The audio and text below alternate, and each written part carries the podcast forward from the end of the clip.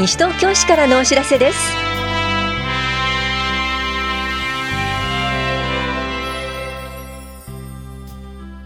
今日は花バス第4北南ルート花小金駅北口周辺におけるイベント開催中の乗り降り。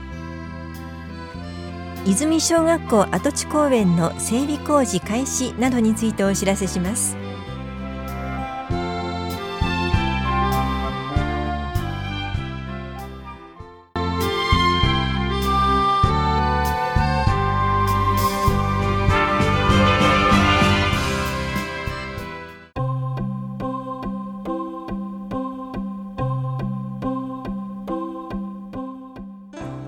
花バス第4北南ルートの花小金井駅北口周辺におけるイベント開催中の乗り降りについてお知らせします。7月13日土曜日と14日日曜日の午後5時から9時まで花小金井駅北口周辺でイベントが開催されるため花小金井駅までの運行ができません。イベント開催中における14番小平合同庁舎と15番花小金井駅のバス停での乗降は小平合同庁舎北側の青梅街道上に設置する臨時バス停からとなります。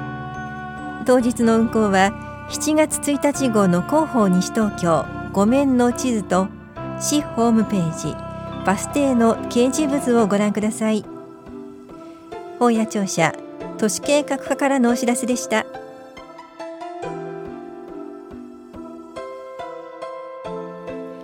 泉小学校跡地公園の整備工事が始まりました。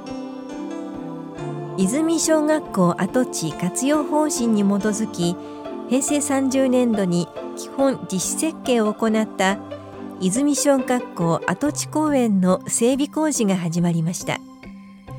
ご迷惑をおかけしますがご協力をお願いします。工事期間は来年3月までの予定です。緑公園課からのお知らせでした。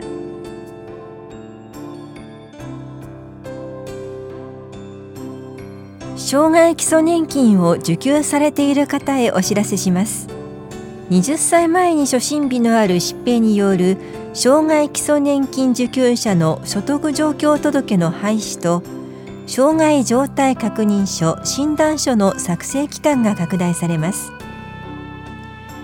日本年金機構が市に対して所得情報の提供を求めることができるため所得状況届はがきなどは原則提出不要となります。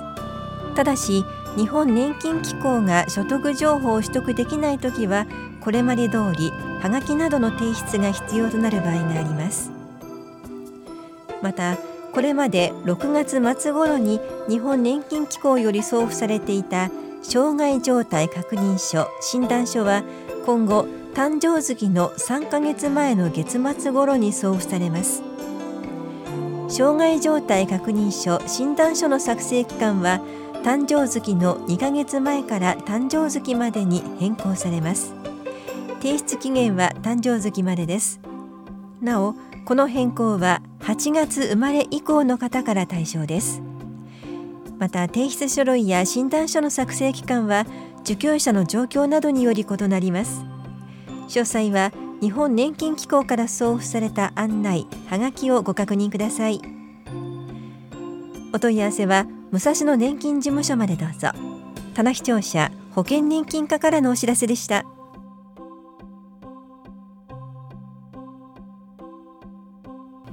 介護保険訪問看護利用者負担軽減認定の申請についてお知らせします。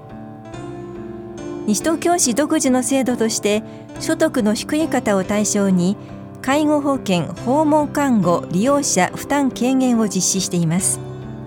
対象サービスは訪問看護で自己負担額1割の25%が軽減されます。認定には世帯全員が住民税非課税などの要件がありますので事前にお問い合わせください。連絡のあった方に申請書類一式を郵送します。申請には介護保険訪問看護利用者負担軽減対象認定申請書世帯全員の通帳のコピーを添付した収入及び預貯金などの申告書資産及び扶養の有無に関する申告書が必要です。現在今年度分の受付を開始しています。お問い合わせは法や保健福祉総合センター高齢者支援課までです。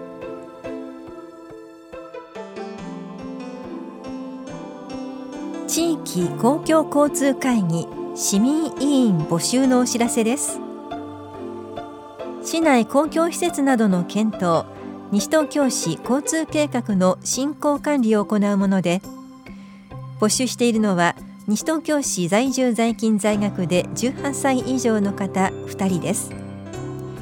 任期は今年8月1日から2年間で会議は年2回から4回程度平日開催予定です。謝礼は1回2000円です。応募の方は7月16日までに西東京市の公共交通についてと題した作文を800字以内にまとめ市役所法屋庁舎5階都市計画課まで郵送メールまたは直接持参してください。都市計画課詳しくは都市計画課までお問い合わせください。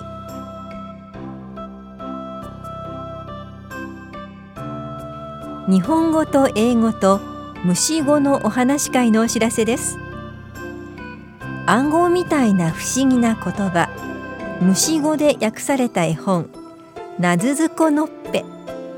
訳したアーサー・ビナードさんってどんな人？どうやってこんな言葉を思いつくの？など言葉についてのいろいろなお話を聞きます。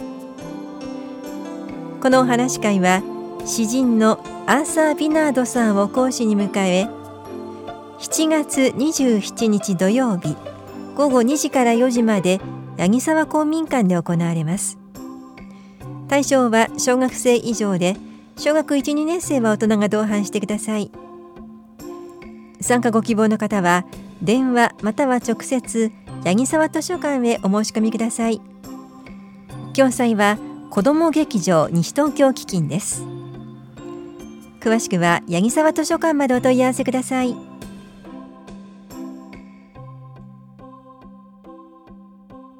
国民年金保険料免除などの申請についてお知らせします。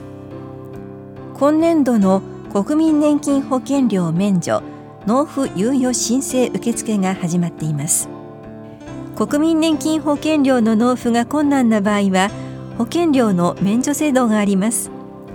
免除制度には保険料の全額が免除される全額免除と保険料の一部を納付することにより残りの保険料の納付が免除となる一部納付があります。一部納付には4分の1納付半額納付4分の3納付の3種類があります。被保険者配偶者と世帯主の前の年の所得が一定の基準額以下の場合に申請により承認されます。希望する方は免除制度をご利用ください。免除が承認された期間は老齢障害遺族基礎年金の受給資格期間に含まれます。ところで50歳未満の方で被保険者配偶者それぞれの前年の所得が基準額以下の場合に納付猶予制度が承認されます。承認期間は年金受給資格期間に含まれますが老齢基礎年金額には計算されません。免除納付猶予された期間については10年以内であれば古い期間から順に保険料を納めることもできます。手続きは棚木庁舎2階の保険年金課大谷庁舎1階の市民課で行っています。お越しの際は年金手帳と認め印などをお持ちください。申請者配偶者世帯主のうち特例認定区分失業などの理由で免除納付猶予を申請する場合雇用保険被保険者離職票。雇用保険受給資格者証。雇用保険被保険者資格喪失確認通知書などの添付によって所得審査を省略できます。詳しくは武蔵野年金事務所までお問い合わせください。棚視聴者保険年金課からのお知らせでした。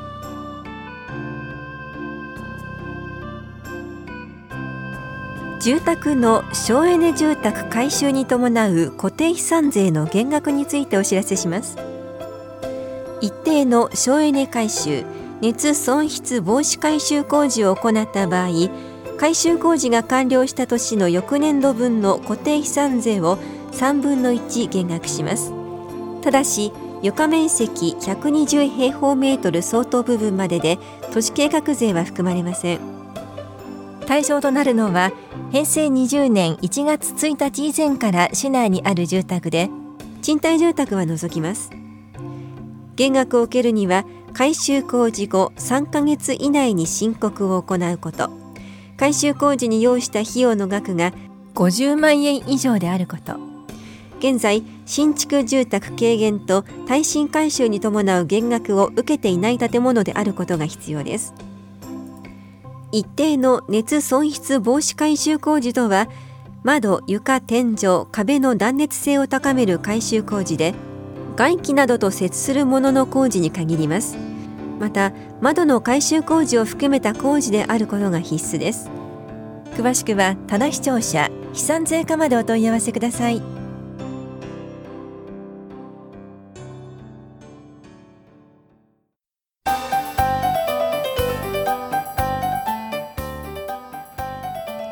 の災害リスクが一目でわかるマイ減災マップを作ってみませんか？小学生から大人まで誰でも簡単に楽しく自分の住む地域の特徴や備え防災情報について体感的に学ぶことができ一人一人が自分のマイ減災マップを持ち帰ることができます。この催しは NPO と企画提案事業で地元の防災市民団体西東京レスキューバードの代表が地元の防災情報を交え減災ラボ監修のマイ減災マップキットを用いて楽しく丁寧に教えます。この催しは8月4日日曜日午後2時から4時半まで障害者総合支援センターフレンドリーで行われます。参加できるのは市内在住在勤在学の小学生以上で小学校低学年は保護者が同伴してください。講師は西東京レスキューバード代表の翔雄一郎さんです。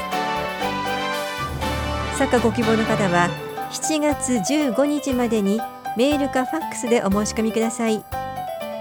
定員は40人で申し込み多数の場合は抽選となります。お申し込みお問い合わせは西東京レスキューバードまでです。本屋庁舎共同コミュニティ課からのお知らせでした。